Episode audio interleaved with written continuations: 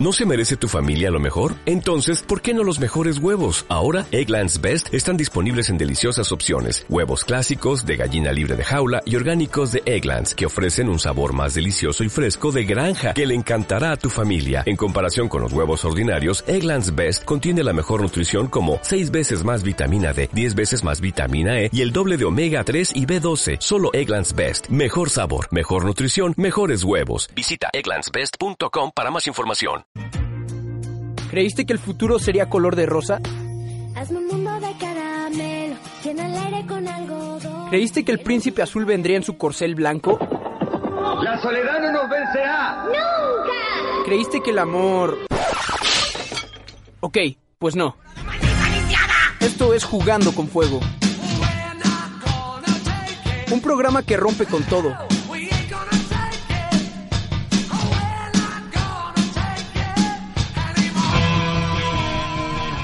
18 de marzo 2015. Ay, señores, empieza jugando con fuego y empieza, yo creo que ya en medio del fuego que nos quema a todos los comunicólogos de este país, ya saben de qué hablo, hablo del fuego de la historia. Esa historia del periodismo mexicano, de la censura, de la libertad de expresión, del que quizá algún día sí y al final resulta que no. Hoy, por tanto, ya sabían, ya sabían, ya sabían para qué preguntan. Vamos a analizar el caso Aristegui, sí, porque pues es el tema y además somos Potencia UMA, además somos la carrera de Ciencias de la Comunicación y vaya que eso no nos interesa. Por tanto, naturalmente, pero dije, pues no, no vamos a hablar, no vamos, no, hoy vamos a hacer algo más. Vamos a sacar un collage, un puzzle, un una historia real de los grandes casos de historias que han marcado, digamos, la sinuosa línea entre la libertad de expresión y lo que es justo lo contrario. Por tanto, vamos a contar esas historias y al final incluso tendremos una entrevista con un personaje muy importante, ni más ni menos que la hija del primer periodista que en el sistema priista le tocó ser madreado por orden del presidente. Miguel Alemán, año 52, un periodista llamado Jorge Piñón, que era uno de los grandes periodistas de la época, que resultó que no le cayó demasiado bien Alemán algunos comentarios que decía. La hija nos va a contar, Ana Piñón, la historia, un poco más tarde, pero antes de esto vamos a ir contando esas historias. Tenemos un equipo aquí que nos sigue, que está como contertulios colaboradores y hoy haciendo lecturas dramáticas, aunque Karen no está muy contenta. Perdón, Neto, perdón. Perdón, quería hablar, pero hoy no dejaremos aquí, también censuramos. Como pueden ver, ah, en todas las radios pasa lo mismo. Basta, Ariel, basta de la censura. Ay, ya, ok, ya ganan desplegado en la jornada. Muy bien, dicho esto, dicho esto, no, no espérense, dicho esto, oigan, vamos a ver hoy ni más ni menos que el futuro de México. A través del pasado vamos a leer, como quien dice, como en los pozos de café, vamos a leer el futuro que nos espere y por tanto vamos a abrir con una canción que yo no sé si es triste, si es alegre, pero que a mí me encanta y que todo mundo en este país debería conocer o ya la conoce. Hablamos de Lady Blue, naturalmente.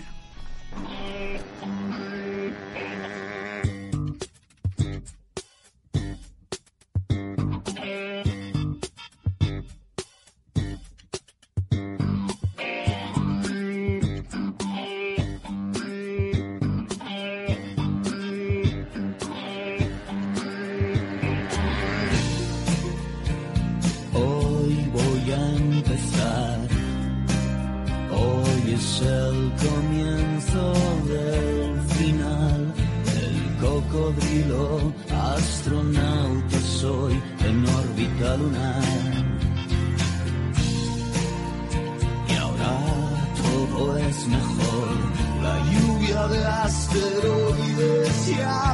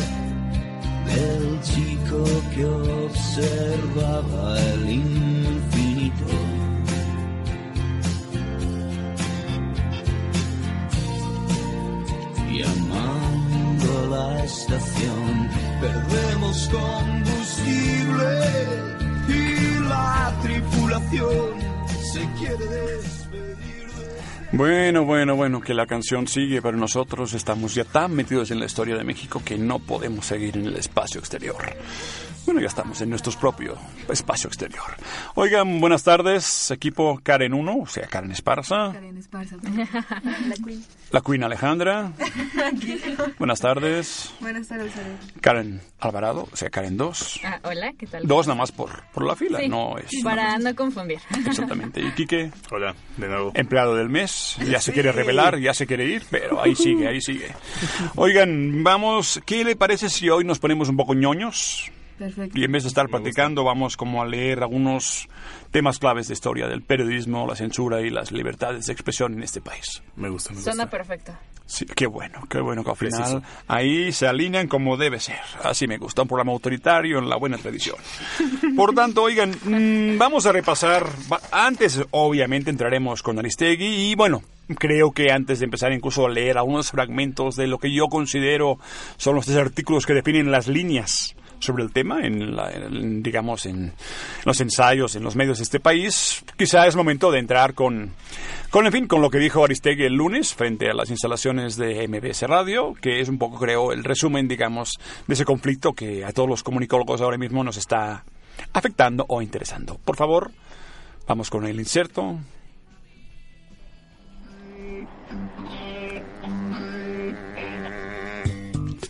Bueno, vamos, el inserto otra vez está en el espacio exterior. Intentaremos por segunda vez. Veamos, son fallas de producción, no se preocupen. La siguiente va la buena. Una. Hemos hablado con nuestros abogados y nuestros abogados nos dicen que no tienen derecho a hacer lo que están haciendo. Nuestros abogados nos dicen que vamos a dar la batalla. Nuestros abogados nos dicen que esto es un atropello a la libertad de expresión y que hay un conjunto de irregularidades y de situaciones absolutamente denunciables. Vamos a reunirnos, nuestro equipo de trabajo, no diremos más en este encuentro con ustedes aquí. Es solamente una manera de decirle a todos lo mucho que esto representa para nosotros, desde luego, y lo mucho que representa esto para un país que está viendo este vendaval autoritario y un signo ominoso de algo que desde luego debemos evitar. Este equipo de periodistas eh, está decidido a dar su batalla por la libertad de expresión. Este equipo de periodistas está decidido a dar la batalla donde tengamos, eh, tengamos que darla. Y vamos a reunirnos ahora después de que nos han, bueno, han despedido a todo el equipo, eh, después de que han tomado las decisiones pues que han tomado en las últimas horas en las últimas horas para instrumentar algo que tiene todos los visos de haber sido planeado con mucha anticipación, con muchos recursos y con mucho poder. Y de eso vamos a hablar con nuestro equipo y vamos a analizar cuál es la mejor manera de dar esta batalla, pero la daremos. A todos gracias por estar aquí, los abrazamos mucho y pues estaremos trabajando juntos. Bueno, antes de empezar, ya que mi equipo está inconforme con mi autoritarismo. Pero que no. No lo dicen porque, pues, ni modo que hablen, ¿no? Porque no pueden hablar. Pero, por tanto, si quieren dos minutos, escucharon las palabras de Aristegui. Fue justamente frente a las instalaciones de MBC Radio en Polanco. Y bueno, han seguido un poco el tema, son comunicólogos. Hablamos una muy pequeña como flash de opiniones antes de llegar a esos tres artículos que me parece sintetizan claramente el estado de la opinión en este momento. Por favor, quien quiera, tenemos, abrimos rápidamente en plan pluralista un rato los micrófonos para nuestro equipo. Por favor, Karen, creo que tú quieres hablar, porque tú, tú fuiste fan. No, no, no es, o sea, sí soy fan Sí, de esta gran bien. periodista mexicana y evidentemente creo que a partir de lo que salió de México Leaks y eh, otros casos, siento que ya le traían como por así decirlo pique a Carmen Aristegui, nada más están buscando una, un pretexto ya para sacarla de MBS, realmente. Eso es lo que, por lo que he investigado, eso es lo que he entendido a partir de la línea editorial. La invitamos a Potencia Uma. Por favor. Ok. Y eh, que, que- que le digan que la amo y así. Sí, ok, está bien, está bien, Karen. Por, por- no, por, por favor, por favor, por favor. Calma, no estamos en programa para de estos de enviar recuerdos. o-. Por favor, esto es La muy amo. serio. Estamos en Potencia Uma, la emisora más seria de México. Que sí. ¿Cómo no? Obviamente. Puesto. Por tanto, oigan, el resto, ¿qué, qué sienten, qué están pensando ustedes, son comunicólogos? ¿Qué ven del tema? Así, antes de pasar a esos tres artículos que creo definen el estado de la cuestión. Por favor, Pues yo lo que leí, lo que estuve viendo, eh, yo no creo que sea tanto un atropello a la libertad de expresión porque simplemente fue la empresa deslindándose de Aristegui después de lo de Wikileaks que mandó su comunicado de que nosotros no tenemos nada que ver, si Aristegui quiere va, pero nosotros no tenemos nada que ver. Entonces yo no creo que haya sido, no, yo no vi ahí ninguna censura, nada más dijeron, nosotros no tenemos nada que ver. Y con respecto a su despido, yo creo que fue algo porque no tiene que ver con la imagen de la empresa. A la empresa no le pueden dar ultimátums una trabajadora, una conductora, entonces simplemente hizo lo que como empresa eh, consideró correcto, que era pues despedirla. Ok, Kike, te me vas ahora mismo. Ok, Era ok, broma. Voy a, voy a pelearme con Kike Ok, yo creo que Karen, a ver, Karen, ok, parece que esto se está calentando. Yo no sabía que había tanto pluralismo, por favor. Adelante, Karen, responde. Ah. ¿Quiere responder? Te voy a dejar, te voy a dejar. Híjole. Lo siento, tú lo buscaste. Bueno. Bueno, pues en mi muy humilde opinión, yo siento que, como mencioné hace ratito, a Carmen Aristegui ya le tenían pique desde eh, hace cuatro años, no recuerdo bien cuándo sacó el comentario de que nuestro expresidente Felipe Calderón era un borrachín. Y ya había, ya le habían dado también a esta empresa un, ultimátum de que pues moderara las cosas que estaba diciendo, pero pues a final de cuentas está trabajando para una empresa y realmente su programa quiere simplemente hacer que la gente tenga un punto más crítico de lo que está pasando en su país y creo que eso no tiene absolutamente nada de malo. Cada quien tendrá como la manera en la de en la cual interpretar qué es lo que está pasando y bueno, yo digo que insisto, siento que nada más utilizaron esto lo de México Leaks como un pretexto para correrla. Y pues sí, es una tristeza, pero sinceramente creo que con bueno, al menos en, en mi caso, en el momento en el que ella eh, despidieron a Aristegui de MBS, yo evidentemente también dejé de escuchar esta... Ajá, de- dejé de escuchar esa estación de radio porque ver- realmente Aristegui era la única persona por la que estaba escuchando sus transmisiones. Ok. Quique. ¿replico? Sí, puedo replicar. No te voy a dejar No, no, replicar. ya, basta, se acabó. Creo que fue interesante porque estos dos puntos de vista se expresan bastante en ámbitos de opinión, la divergencia. No te voy a dejar replicar. Es mi programa, es mi gente. Ay, quiero rapear, perdón, no es el caso. No, hoy no vamos a rapear, por favor, Demonios. por más que quiera. Y creo que más bien como quise empezar dos puntos de vista que reflejan bastante claramente la digamos, la división sobre el tema, creo que hay aquí tres textos que recogí de los artículos de estos últimos dos días que permiten, creo yo, entender bastante bien dónde estamos parados. Yo creo que, Karen, podrías como leernos esos tres fragmentos seleccionados Claro que sí. para que, digamos, la audiencia pueda, yo creo, entender en dónde estamos parados en este, que sí es un conflicto que afecta a muchas cosas vinculadas pues a la comunicación, naturalmente. Adelante, Karen, por ok, favor. perfecto. Pues vamos a leer ahorita un artículo que se llama Aris- Aristegui y el huevo de la serpiente.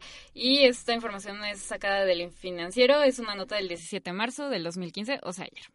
Ok, Columnista con sus conectes, digamos. así es. Ok, bueno. Adelante, por favor. Joaquín Vargas, jefe de la empresa, está vinculado al, sen- al senador Emilio Gamboa con fuerte ascendencia en Los Pinos, quien impulsó a Eduardo Sánchez, ex abogado de MBS, y hoy, es, y hoy es director de comunicación social de la presidencia. Su consejero Felipe Chao es hermano de Andrés, subsecretario de Gobernación para no- no- normatividad, publicidad entre ello, y ex subalterno de Sánchez, se puede alegar que el enfrentamiento de Aristegui no era con Vargas, sino contra quienes, quienes cree, por lo que dijo, lo mueven como títere. O sea, con la gente de MBC que ahora están los pinos. Esa es una información concreta de redes y conexiones. Tenemos aquí un primer punto interesante de esa historia, que también explica en gran parte quizá el conflicto MBS Carmen Aristegui. Pasemos a la segunda columna, por favor. Ok, este se llama Astillero, es de Julio Hernández, eh, es sacado de la jornada y igualmente es del, es del día de ayer. A pesar del evidente interés público que el ejercicio periodístico conlleva y que el Estado debería proteger conforme al sentido de las concesiones que otorgan los planos electrónicos, lo que rige en la gran mayoría de los, de los medios mexicanos es el interés de las élites y el compromiso con los poderes gobernantes. Convicciones derivadas del posicio- posicionamiento privilegiado de dueños, ejecutivos y figuras señeras de esos medios, pero también del cacique caciquil, perdón, ¿eso qué significa? De cacicazgo. Ok. Uso condicionante de las partidas presupuestales de publicidad gubernamental. Sí, el uso caciquil, o sea, como cacique yo decido a quién reparto y a quién doy la mejor parte. Así es. Ok, ¿continuamos? Sí, ahí tenemos la visión de, digamos, de un periodista hablando de justamente lo que viene a continuación. Periodistas que también, siguiendo el refrán de que perro no come perro, acaban comiendo perro. Veamos el siguiente fragmento de tu artículo de un señor muy conocido por ser un poco mm, agresivo, quizás. Por favor. MBS, ignorancia, doble moral e hipocresía. Esto es de Ricardo Alemán y es sacado del Universal. ¿Cuándo vieron críticas de la conductora a Carlos Slim, a AMLO y su claque a los socios de MBS? ¿Por qué la conductora de MBS no involucró a México Leaks con CNN? Está claro, la conductora no come lumbre y sabía que su paga salía del plan de negocios y de los pactos comerciales de MBS con el poder en turno. Más aún, todos los medios impresos, incluidos La Jornada y Proceso, la radio, televisión e Internet, tienen una línea editorial sustentada en un modelo de negocio. Sus socios o, o accionistas y los acuerdos con el poder político en turno. ¿Y por qué rompen MBS y su conductora? Porque igual, porque igual que Gutiérrez Vivo, la conductora de MBS creyó que su poder mediático podía someter al medio, a MBS. Por eso, como cualquier empresa, MBS la despidió. Ok, ahí tenemos otro tema, radios privadas, que ok, serán pues del dueño, pero ese dueño también tiene un espacio público concesionado por el Estado. Es un tema donde, como vemos, hay muchas aristas que en ese caso hemos explicado en esos tres artículos, y al final, porque pues uno peca de falta de modestia, decidí que si era posible, como yo también hice un artículo, no me pongan la música aún, espérense, espérense. Decidí que pues me gustaría como, ya que también hice mi propia reflexión, que por favor Karen, si no te molesta, ya sé que no es un acto de mucha humildad de mi parte, Claro que pero no. que leyeras un pequeño fragmento final de mi artículo en la Jornada de Oriente. Sí que está mal, pero ni modo. Perdonen, eh, Oriol se quiere lucir. Ok, perdón. Ok, No es bueno. mi culpa. Eh, la periodista que podía desafiar al poder desde sus espacios de representación y marcar la agenda del día desde su cabina matutina desaparece. Lo que venga será mucho más rudo y el impacto mucho, menos, mucho menor en un país donde Internet no es, pese a todo, el factor dominante. Hace semanas me preguntaba, enfático, ¿quién, quién detendría a Angélica Rivera y en verdad nadie ha frenado a la presidencia colonial. La repetición chafa y cansina de la transición española en tierras mexicanas concluye con la segunda muerte de Carmen Aristegui. La socialdemocracia mediática topó con la cruda realidad y la tragedia concluyó en catarsis. El, poder exorcizó sus demonios y, y nosotros seguimos en la orilla de la ciudadela mexicana, conscientes en demasía que las, llamas, que las llaves del reino nunca serán nuestras. Game over. El 15 de marzo del 2015 murió, de muerte inducida, la transición cultural mexicana. Una vez termine el velorio, seguirá en, pie la ominosa pregunta ¿y ahora qué?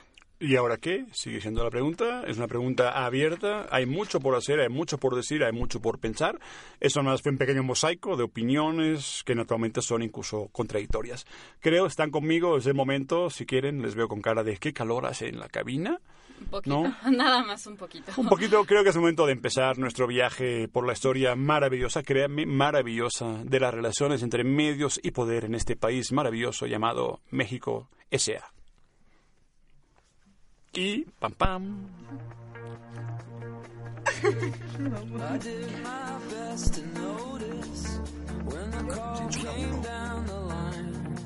Up to the platform of surrender. I was brought, but I was kind. And sometimes I get nervous when I see an open door. Tiempo. Y el Estado en este país llamado México.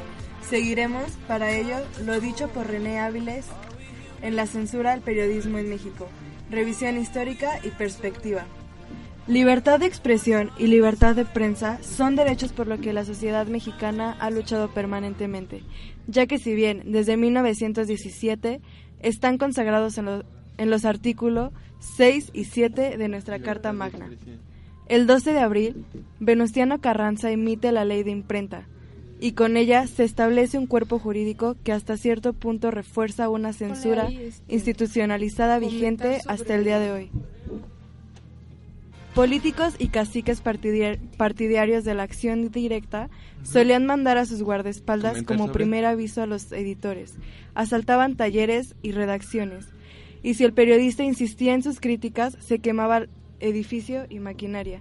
¿Quieren más? Porque hay mucho más.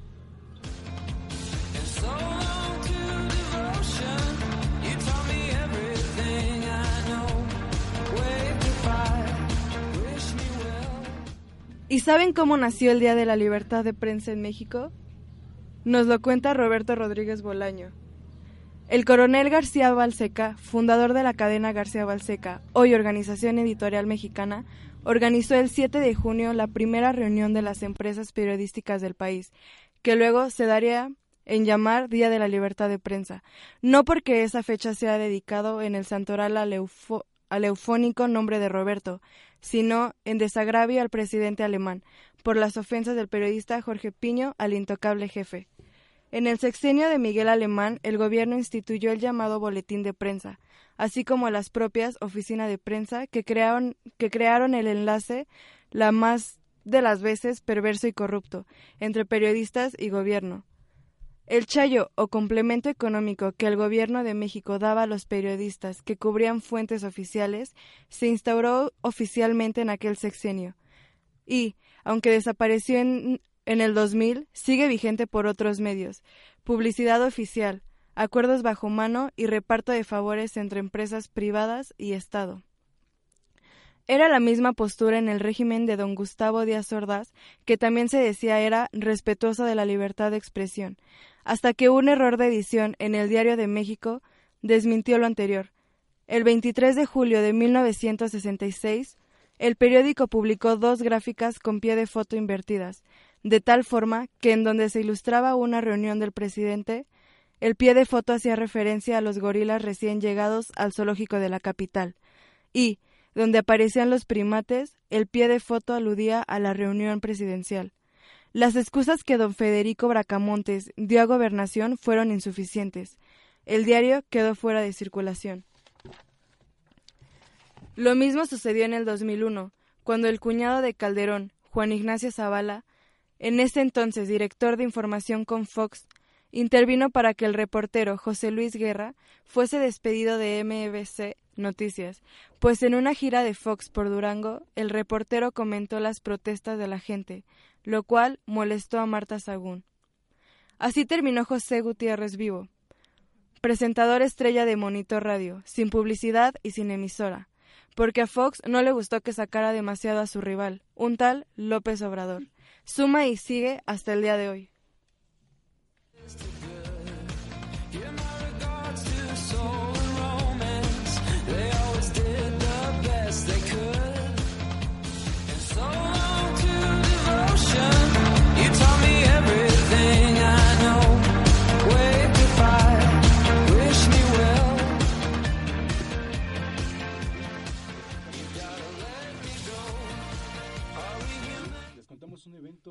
Que fue un parteaguas en la historia del periodismo mexicano.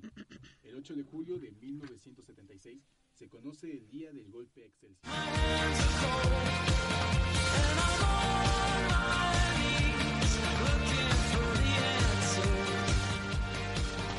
Y aquí les contamos un evento que fue un parteaguas en la historia del periodismo mexicano. El 8 de julio de 1976 se conoce el día del golpe Excelsior, cuando Julio Scherer y su grupo de colaboradores son defenestrados del periódico por el acuerdo de los cooperativistas impulsados bajo, la, bajo mano por el presidente Echeverría. Así lo cuenta Juan, Juan de Rosa Fuentes. La escena de los periodistas en la calle, caminando desconcertados por paseo de la reforma, cobró un significado muy distinto al paso del tiempo. El primer significado fue que la derrota de los periodistas y la victoria de la política autoritaria de los periodistas que fueron violentados en su casa y echados a la calle. El presidente Echeverría parecía haber ganado. Sin embargo, el tiempo dio un nuevo significado a esta, escen- a esta escena. Los periodistas que fueron expulsados a la calle entendieron que la calle era la libertad para hacer su trabajo y fuera del alcance de los tentáculos políticos y económicos de un gobierno autoritario. Echeverría, lejos de exterminar un proyecto periodístico, aceitó sus objetivos y pulió sus valores críticos. El expresidente no supo que, al final, su estrategia daría un severo golpe al periodismo oficialista. El golpe al Excelsior significó el nacimiento de la revista Proceso y del periódico Uno más Uno, y después, indirectamente, de otros diarios como El Financiero y La Jornada.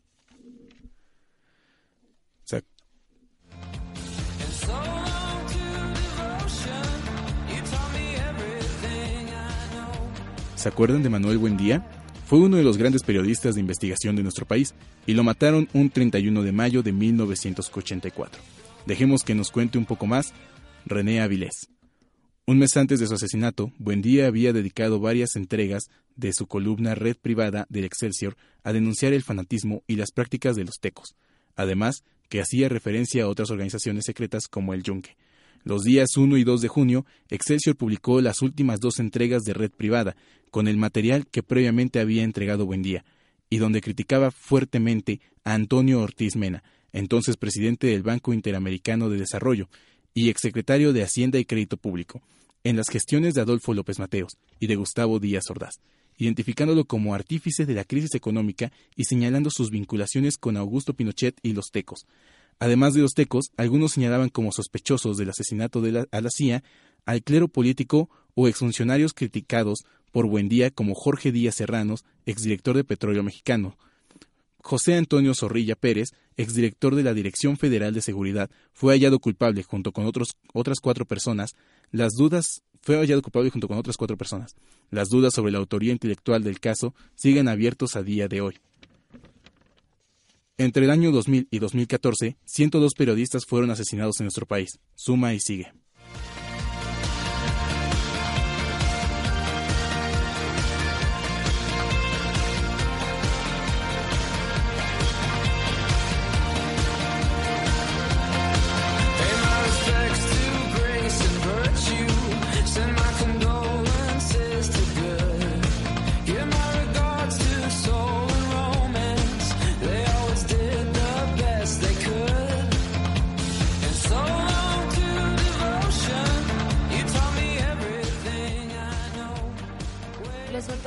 De Peña Nieto. No solo hay censura, no solo hay acuerdos secretos entre empresarios y gobiernos, también hay periodistas y periódicos que hacen públicas y callan la noticia. Les cuento un ejemplo, pasó en 2012. Un exclusivo equipo de fotógrafos cubrió toda la campaña del candidato priista y su trabajo nunca entró en la contabilidad del IFE, una zona gris donde cupieron otros curiosos arreglos con, periodis- con periódicos afines de mexiquenses. Así, las instantáneas de este grupo de fotoreporteros, contratado por el PRI, aparecían en las páginas de varios rotativos matutinos, como fotos especiales, un concepto en que el periódico solo aplicaba imágenes del narco que por su peligrosidad merecían la protección de la fuente, aunque también aplicaba para imágenes extraídas de Internet. Este tipo de imágenes fueron del circuito de agencias, fotoreporteros del propio medio, se convirtió en norma dentro de varias casas editoriales y llegó a ser cuestionado por profesionales del Excelsior, aunque ante cualquier queja se les decía que la foto era especial. Eran cosas que venían de arriba. Desde el multipremiado Daniel Aguilar a Alfredo Maya, pasado por Gustavo Camacho, ex jefe de fotografía del Excelsior. Toda una combinación de veteranos del fotoperiodismo y jóvenes en ascenso se dedicaron a retractar al candidato priista. Nuestra chamba es cuidarlo. El 11 de mayo del 2012, este equipo de fotógrafos no sacó una sola imagen del cuestionamiento de estudiantes de la Universidad Ibe- Iberoamericana al candidato del PRI. La imagen de Peña Nieto, nervioso y descompuesto, junto al baño, fue tomada por una alumna. El silencio de los grandes medios ante lo sucedido, descadenado al movimiento de protesta conocido como Yo Soy 132. Suma y sigue. But I was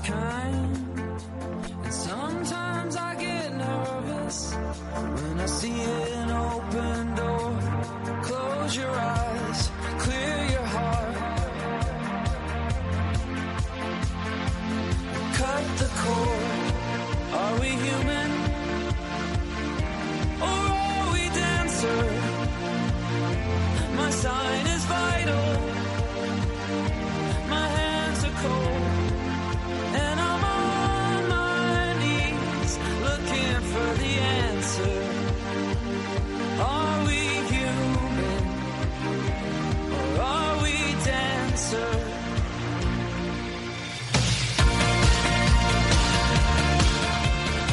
Y bien, tras este fantástico resumen histórico de algunos pequeños elementos de esta magnífica historia de censura, poder, medios, negocios chuecos y mucho, mucho chayo, Vamos a ir, yo creo que como pequeño final antes de la entrevista que esperemos sea pronto y salga bien.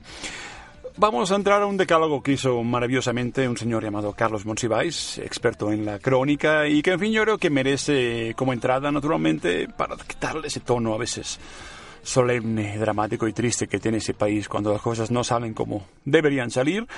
Entraremos con yo creo esa mítica franja musical que una comedia de los 80 que me encantaba llamada Benny Hill que no sé si llegó a México, mm, había que tener más de 40 años para que gustara, y yo los tengo.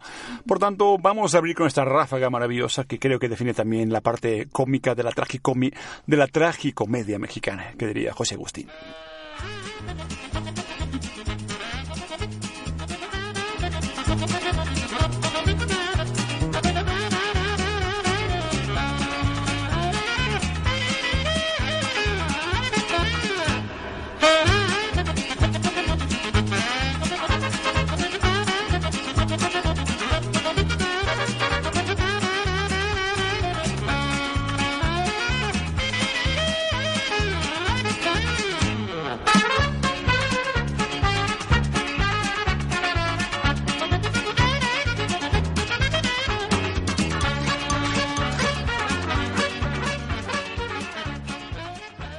30 años revista Proceso. Carlos Monsiváis. Monsiváis, perdón. Eh. Tras estas reflexiones sobre el caso Aristegui, permítanos, estimados radioescuchas, dar unos malvados consejos sobre el periodismo en México. Irónico, decálogo de nuestros malos que escribió Carlos Monsiváis, en ocasión del 30 aniversario de la revista Proceso. Un político es el mejor amigo del periodista, pero no de la persona. Noticias es que un nombre represente casi en exclusiva a la patria. Vacío noticioso es la condición de la patria. Las fuentes generalmente bien informadas son la conversación del chisme en mitomanía. El presidente de la República es el mexicano mejor informado, porque quien diga lo contrario no es mexicano. El presidente no dicta la línea informativa, él es la línea informativa. Entonces, ya prácticamente quedan dos, creo. Adelante, ya ven que es para que sepan qué pasó. Adelante. Un periodista que cree en su oficio es una frustración que persevera. Lo, sub- lo subservi- A ver, por favor. Sin que haya un poco, no te adores. Los subversivos. desearían criticar a las instituciones. Pero para que esto suceda, deberían conseguir que alguien les publicara sus calumnias, lo que solo ocurre en nivelos de, de 500 ejemplares. Prácticamente. A ver, inténtalo otra vez, por favor. El calor está fuerte. Adelante, por favor, no, no te atores, no rías. Intentemos llegar al final del decálogo. Respira, tranquila. Respira, exactamente, relájate. Ese decálogo debe ser conocido por el Es que público. está muy bueno. Por Sí, eso, la a ver. es que sí. El lenguaje es que a Monsiváis le gustaba esa, el barroco, digamos. Por favor, adelante. Va de nuevo. Por favor. Los sub- subversivos desearían ¿Subversivos? criticar. Subversivos. Subversivos. Correcto, los subversivos. Desearían criticar a las instituciones. Pero para que esto suceda, deberían conseguir que alguien les publicara sus calumnias. Lo que solo ocurre en libelos de 500 ejemplares. Y el buen periodista no publica la noticia exclusiva, la comenta a carcajadas altas horas de la noche. En fin, ese decálogo del periodismo chayotero. Que en fin, hay que decir que aunque el artículo sea viejo, no es tan viejo, son 30 años, es muy reciente, antes que muriera Monsiváis, y resume en parte también lo que quizá no contamos los maestros en las escuelas, pero que a veces sí es en parte. La historia no pasada, sino real y concreta a veces de una parte del periodismo de este país. No todo el mundo es chayotero, no todo el mundo cree que hay que negociar, que hay que transar, pero es cierto que a veces la independencia se sigue pagando con un precio muy alto. Igual que decía Monsiváis que a veces uno acaba siendo los 500 ejemplares, 500. igual pasa que pues uno acaba en la radio en internet, como yo, mírenme a mí. Ah. Y- perdón, perdón, yo vengo también, perdón, no se quejen, están bien hemos hoy. Pero oigan, gracias, de verdad. Creo que hicimos un pequeño esfuerzo para dar unas pocas pistas. Quique, mil gracias. De nada. Karen. Mi nota era graciosa y por eso me equivoqué. Eh, los nervios, los nervios. Es que, No, es que no, no, Monsiváis. no, es que no le entendí. Es que sí, es el lenguaje que tiene Monsiváis. Alejandra, mil gracias. Siempre un placer, Ariel. Leíste muy bien, Alejandra, ¿eh? Muy bien. Gracias. Se nota que eres muy reina. Primer programa que viene. Pues ya ves, primer programa que viene, no se quejen, ya la voy a contratar. Váyanse, todos están despedidos. ¿A mí también? ¿yo también? Sí, no sé, me dio como el calor, me dio su poco de, Ah, de como locura a mí de los poder. nervios Me del dio Yo como- creo, yo creo que a hablar a Santiago, ¿no? me dio como locura de poder. No seas maldito. Por favor, Aquí acabamos. Ahora sí vamos a pasar. Muchas gracias. Hacemos un pequeño break rápido. Volvamos, no sé, un inserto rápido a Benny Hill y luego vamos directamente a la entrevista que hoy va a ser quizá la nota importante del día. Un poco de Benny Hill, por favor, y empezamos ya con la entrevista. Y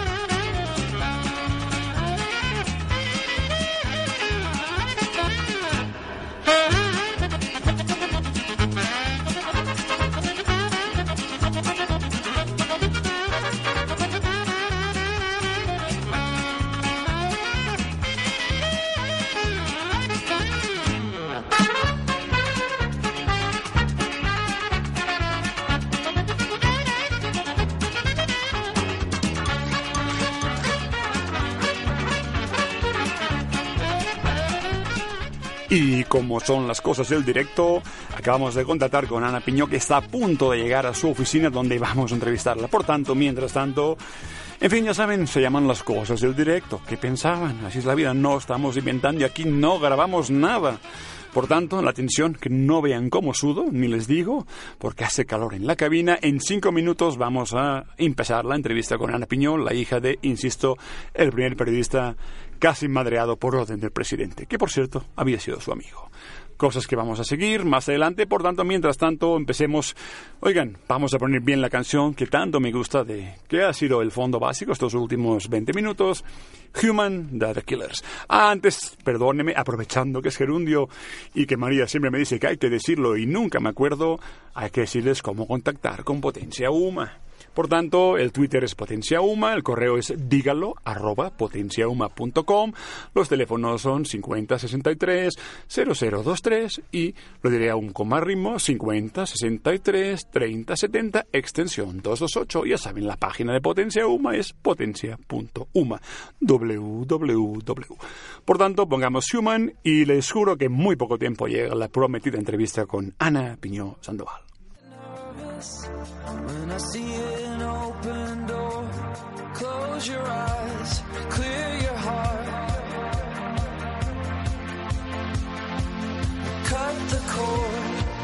Are we human? Or are we dancer? My sign is vital. My hands are cold. And I'm on my knees looking for the answer. Are we human or are we dancer?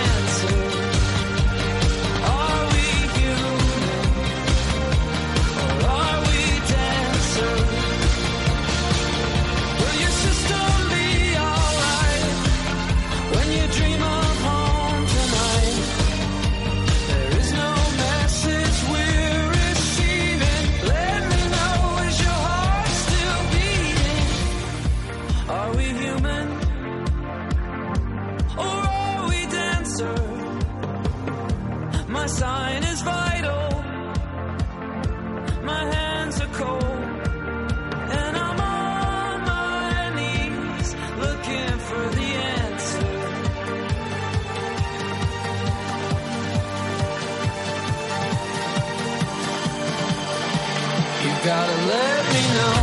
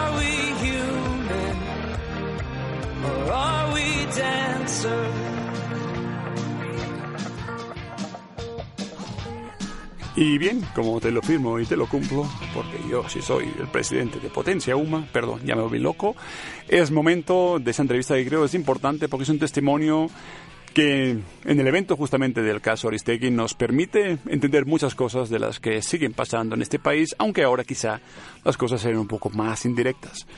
Hay casos directos, hay casos como que le pasó a Jorge Piñón, un periodista importante de los años 40 y 50, y tenemos justamente en línea a su hija. Hola Ana, ¿cómo estás? Hola, ¿cómo estás, Oriola? Pues bien, sé que fue complicado llegar, ¿no? Aún te oigo respirar casi jadeando. Sí. Fue complicado. no, pero ya eh, no hay problema. Pues ya estamos aquí. Oye, cuéntanos antes que nada para que el público un poco entienda quién fue tu padre y el contexto anterior, digamos, a lo que le sucedió con el presidente alemán. Bueno, mira, mi padre fue un, un periodista que, eh, bueno, él, él, él, por ejemplo, introdujo en México la columna eh, como, como una forma que no existía en México de, de, de hacer eh, artículos eh, con una firma personal. Eh, él él eh, trabajaba en esa época, en los 40, mi padre nació en 1912. Eh, él él eh, se hizo periodista desde niño porque empezó trabajando en el machete, eh, aprendiendo a hacer... Eh, Que el machete era el periódico del Partido Comunista, ¿no? Era el periódico del Partido Comunista, si no entiendo mal, ¿no? El machete. se sí. fundó en esa época, lo, lo fundaron Siqueiros y, y eh, una prima suya, Gachita Amador, y con ellos él empezó a trabajar, o sea que él desde niño se empezó a dedicar al periodismo y en las en los 40 y esto llegó a ser un periodista muy conocido y muy reconocido por estas columnas que tenía en, eh, tuvo en distintos periódicos. Y en esa época tenía en el Novedades una columna que se llamaba Presente.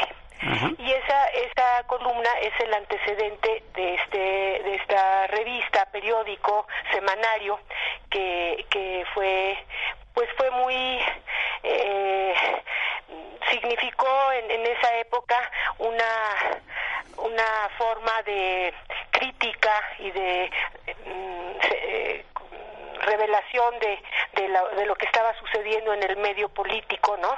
Y, y bueno, tuvo, creo que tuvo una im- importancia y una trascendencia en la historia del periodismo. Y luego decidió, pues, hacer una revista. Al siguiente paso, quizá. Esa, esa fue esa columna, eh, el, el que era el director de- del, del periódico entonces, o el dueño del periódico que era Jorge Pasquel, utilizando la, la fama y el y la, el reconocimiento que tenía la columna, eh, lanzó que iba a haber una revista o un periódico que se iba a llamar Presente, se, se robó el, el, el nombre de la columna y que de alguna manera entonces parecía que era Piño Sandoval el que iba a hacer ese, esa revista, ¿no? Y, y lo que hizo eh, él con sus grupo de, de amigos, entre los que estaban Renato Leduc, eh, bueno, que, sea, que sean conocidos ahora, no sé, Tomás Perrín, eh, Arias Bernal, los caricaturistas, eh, dijeron, bueno, pues hay que sacar una revista antes de que salga esta que está anunciando el Novedades y que se ha robado el título.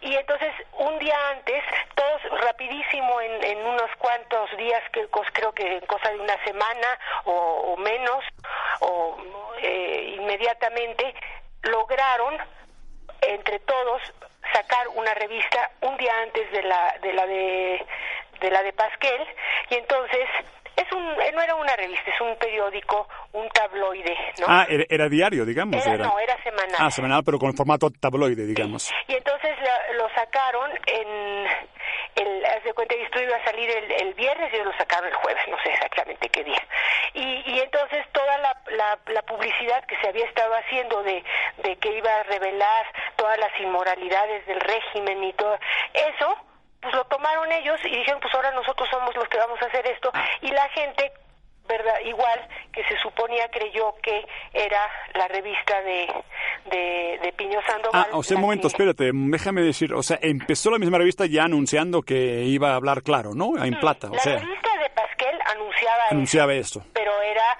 una un ardid, ¿no? Eh, Obvio, en ese caso sí, eh, pero... y, y entonces la, la, lo que pasó es que al, al, al sacar la revista con un día de anticipación, verdaderamente se, se propusieron hacer eso. O sea, decidieron que pues si le habían dicho el contrario, pues iban a hacerlo en verdad. Eh, Lo iban a hacer de verdad.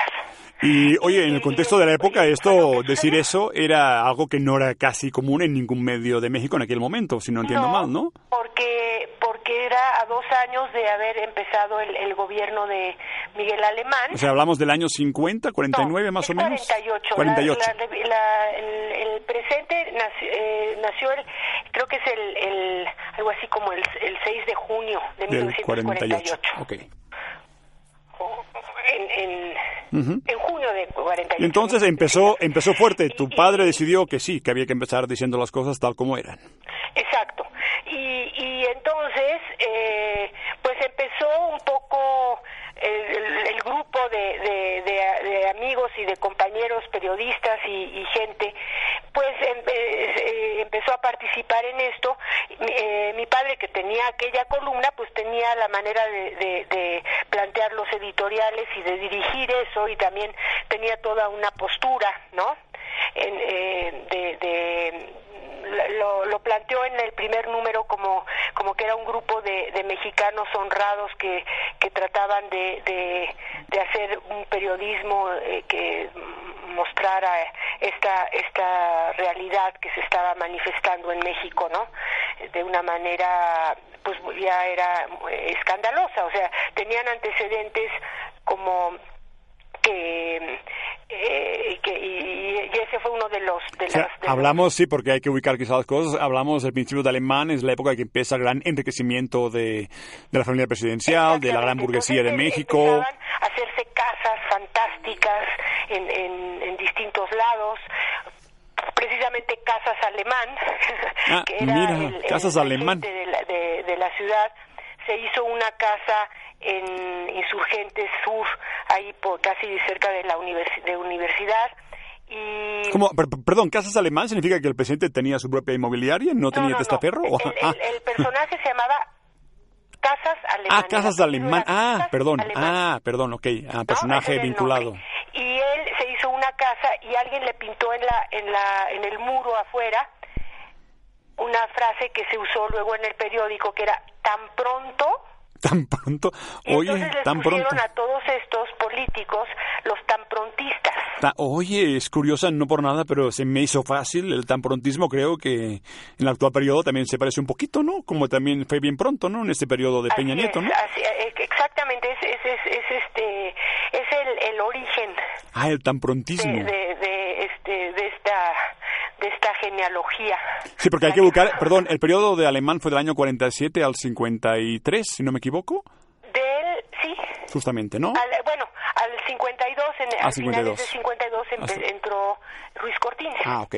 Entonces, o sea, estaba, cuando empezó la revista ya el boom de la corrupción era como incluso demasiado evidente para México. Había ya una situación de, de escándalo en esa en ese momento. Ahora, lo increíble es que, que este periódico, por esas condiciones que te digo que fueron muy interesantes, este, especiales, ¿no? De, de, de, de, del lanzamiento del periódico y de por qué se hizo, ¿no? Eh, resultaron eh, que lo colocan en el, en el tiempo, en un momento también muy este extraño porque normalmente eh, se habían hecho críticas y cosas después eh, Ujú. o, o al, Sí, cuando acaba el sexenio, no al principio. no al principio Como ahora, justamente, ¿no? eso también le dio una una Fuerza también, claro, una fuerza impresionante, una ¿no? fuerza y una calidad no que fue muy muy interesante Ajá, oye, y claro, obviamente es la parte bonita de un grupo que decide hacer cosas que no se habían hecho y luego sucede, pues a ver, cuéntanos qué sucedió. independiente que lo hacía verdaderamente porque se ponían a hacer eso en, en esas condiciones Hasta que entonces cuéntanos así como lo que sucedió después con nuestro Eh, hubo un- bueno, presidente no, alemán. No, no te sé decir a la, a la mitad de esto. Este periódico empezó entonces a tener muchísimo, muchísimo éxito. La gente lo empezó a, a- a buscar. Entre eh, cosas que sucedieron, les quitaron el, el papel, ¿no? Empezó como primera represalia. Eh, como represalia. En eso eh, iban a- el nombre, el nombre eh, no, el- el- mi papá lo pudo registrar gracias a alguien que le, que le, no, él no tenía registrado el nombre y alguien le cedió su nombre, el no, que tenía eso por alguna causa en un registro antiguo, se lo cedió y entonces apareció como el que él tenía el, el- el título antes, ¿no? Mm. El nombre del periódico. La, la, la gente de los del ferrocarril les ayudó a pararle el ferrocarril antes de entrar a, a, a la estación de Valbuena y ahí desmontar un rollo de, peri- de papel en un camioncito para mm, llevárselos a, a- a- a la imprenta y luego entrar el tren ya sin ese rollo de papel, ¿no? Eh, porque le- les habían cancelado la- el papel. O sea, ahí pudieron. Esto fue el principio, luego Entonces, siguió, a- supongo. Gente así, trabajadores, eh, en fin, del, fe- los- del ferrocarril, de acuerdo, voluntariamente apoyaron al, al, al periódico en esa forma. Y después, poco a poco, siguiente fase. Hubo un asalto a una a la imprenta donde lo donde la donde lo imprimían, en, en la que trataron de que eran asaltantes de estos pistoleros, ¿no? Que, que no, no se sabe si fue si tenía que ver también eh, eh, el gobierno o si era Jo- Jorge Pasquel o o sea había muchas muchos este, Pues bueno, era un mensaje, digamos, ¿no? era un mensaje ya, no importa cómo. y eh, no llegó eh, Piñó Sandoval no llegó a, la imprenta porque le llamaron y de alguna manera no funcionó el teléfono el caso es que se salvó de haber llegado allí y haber sido atacado en- allí eh, eh, pero quemaron la imprenta, destruyeron toda la, la, la edición y Piñó y el grupo que tenían previsto que en algún momento iba a suceder algo así, tenían una, de to- siempre hacían una doble, eh, un doble, ¿cómo se llaman los? lo- lo- ¿Doble la- edición o la- el- una doble edición o la, una, una, una prensa? copia de Copia, la- de sí, una copia, se sí, en prensa, ¿no? la tenían por si había algún problema, pues poderlo editar y el periódico después del asalto salió al día siguiente. O sea, la segunda no funcionó, luego vino la tercera, supongo. Ya. Eh, la- al- por último, el periódico duró 36 semanas, terminó de existir en marzo de 1949.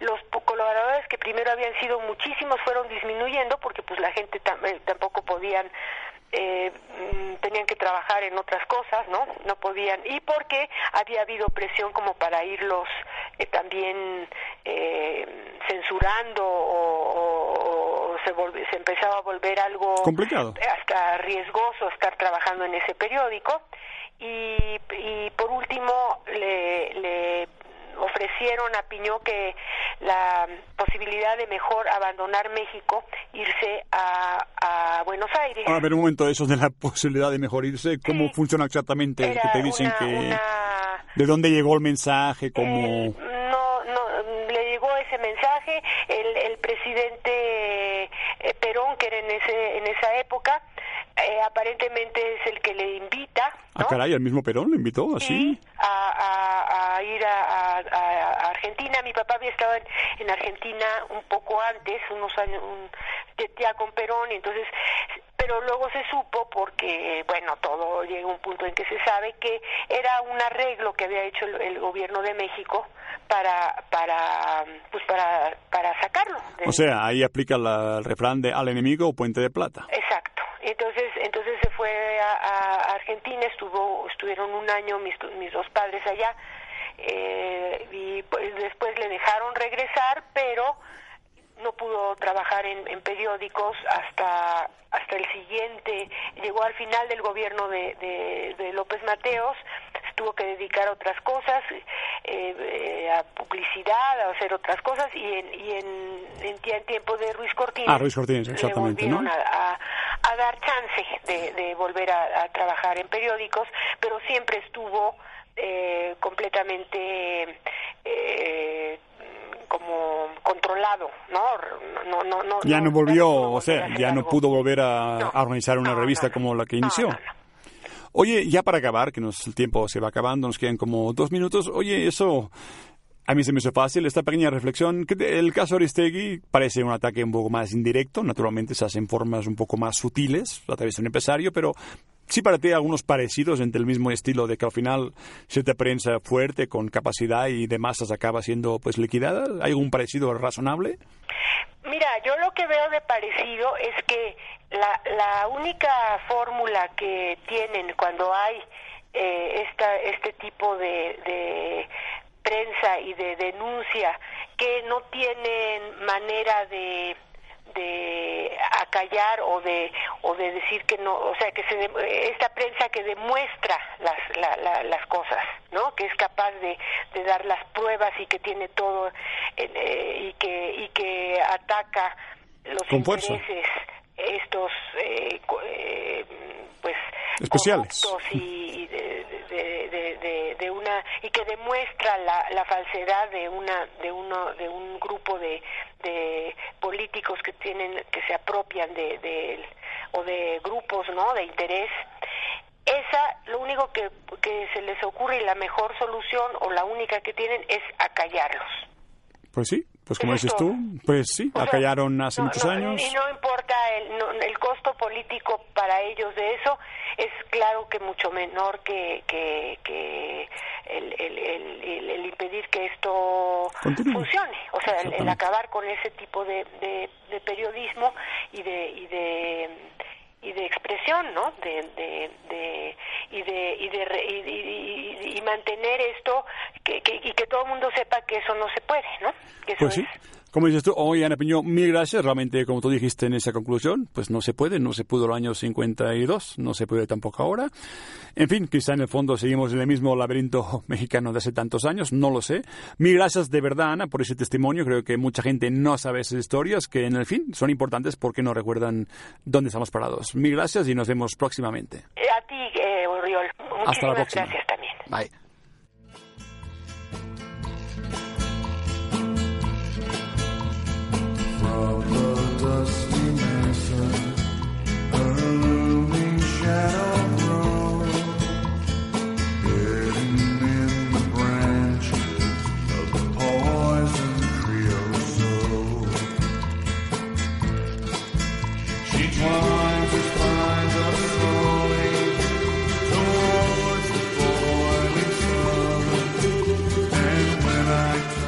Para terminar ese intenso día de comunicación, historia, medios y poder y censura, naturalmente, estamos con eh, Sami. Hola Sami. Hola, ¿cómo estás, Oriol? ¿Qué tal? eh? Sabemos, sabemos que no hay sección, el tiempo nos, nos acaba, María nos mire con cara de eso, ya acabó, casi tenemos esos tres Esto minutos. ya se acabó. ¿Ya viste la entrevista? Estuvo interesante, ¿no? Muy interesante, sí. Aparte, esa, eso de tan prontismo, pues estamos en esto. El ¿no? tamprontismo, qué Tan curioso. prontismo, ¿no? Miguel Ajá. Alemán, los primeros años ya se le veía, digamos, el cobre. Claro, ya se le veía el cobre. El Así. tamprontismo ha vuelto. Pues sí, ese es nuestro nuevo PRI que sigue siendo que sigue siendo lo mismo, ¿no? Sí, y no sigue- nada más el PRI, sino ¿Le más bien siguen es- gustando las lomas? Claro, le siguen gustando las lomas y la Casa Blanca. Pues sí, en las lomas. en las lomas. Por, oye, por tanto, yo creo que como hoy hablamos de esos textos leídos, ¿qué te parece si cerramos con una reflexión final? Creo que es de Genaro Villamil, que pudieras Sí. leernos como quien dice para... Claro, pues eh, como ya fuimos viendo en el programa, leímos y escuchamos algunas historias sobre la historia de los medios, el Estado y el duro negocio de la libertad de expresión. Pero Oriol, hay que hacernos esta pregunta, eh, ¿qué nos depara el, el futuro? no Entonces, cito a continuación las palabras de Genaro Villamil, que dice a continuación, bueno, que, lo, que, dice, que dice, en México el panorama de la concentración mediática es grave. La reforma de telecomunicaciones y radiodifusión no modificó el panorama. Televisa y TV Azteca ya tenían el control del 90% de las frecuencias de la televisión analógica. Desde 2004 tiene el 80% de los llamados canales espejos, que el Estado mexicano les otorgó para la transición hacia la televisión digital. En total, Televisa tiene 320 frecuencias, incluyendo a sus 60 canales espejos digitales, mientras que TV Azteca posee 211, incluyendo sus 30 canales espejos digitales. En los últimos dos años, Televisa concretó la compra de dos empresas de televisión por cable, Cablecom y Telecable, que le permiten tener el 66% de los 12 millones de suscriptores de televisión de paga. Las dos nuevas cadenas de televisión digital solo alcanzarán en cinco años a tener el 11 o 15% de un mercado ampliamente dominado por un duopolio, si bien les va.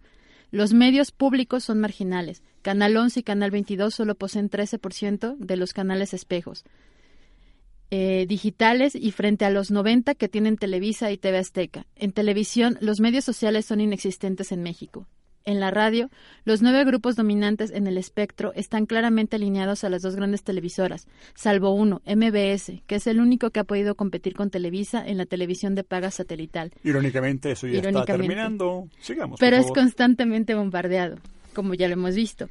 La tentación de crear un monopolio de opinión pública es muy grande y muy grave en México, es decir, uniformar y homogeneizar los contenidos sobre todo los informativos. El uso de las redes sociales, un fenómeno relativamente reciente en México de 2009 a la fecha, ha representado un mínimo contrapeso y muy incómodo para esta tendencia hacia la creación de un monopolio de la opinión pública, pero las redes sociales, cuando mucho, son utilizadas y llegan al 20% de la población, mientras que el canal 2 de Televisa es accesible en el 95% de los hogares. ¿Cómo enfrentar esta creciente tendencia hacia una homogenización de la opinión pública disfrazada de, disfrazada de pluralidad? Ahí está la pregunta. ¿Pluralidad? Sí, ¿cuál? ¿Existe? Tenemos cadenas, tenemos frecuencias, pero tenemos esa famosa pluralidad que Claro. decían llegaría el mítico día que el viaje de la democracia terminara.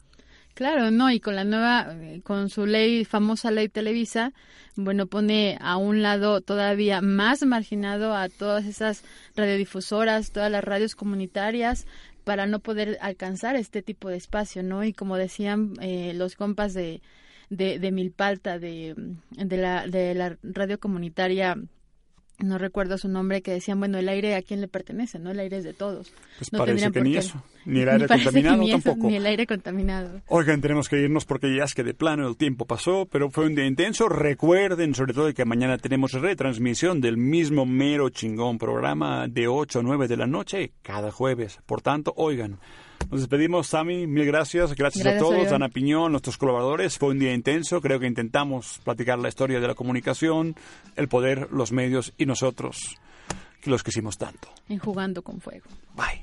Bye. Si crees que el humor, el horror y el amor son parte de tu vida, escucha Jugando con Fuego y entenderás. Cada miércoles de 2 a 3 de la tarde. Por Potencia Uma, naturalmente.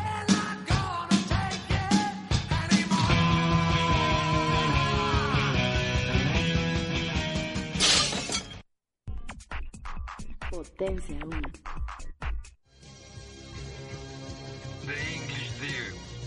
Sidum is on the air. This is our second season. Join us every Wednesday from 4 to 5 o'clock at evening by Potencia Uma, redescubriendo la radio. What? Okay, here we go. The English Dear. El Centro de Idiomas de la Universidad Marista está al aire. Únete a nuestra segunda temporada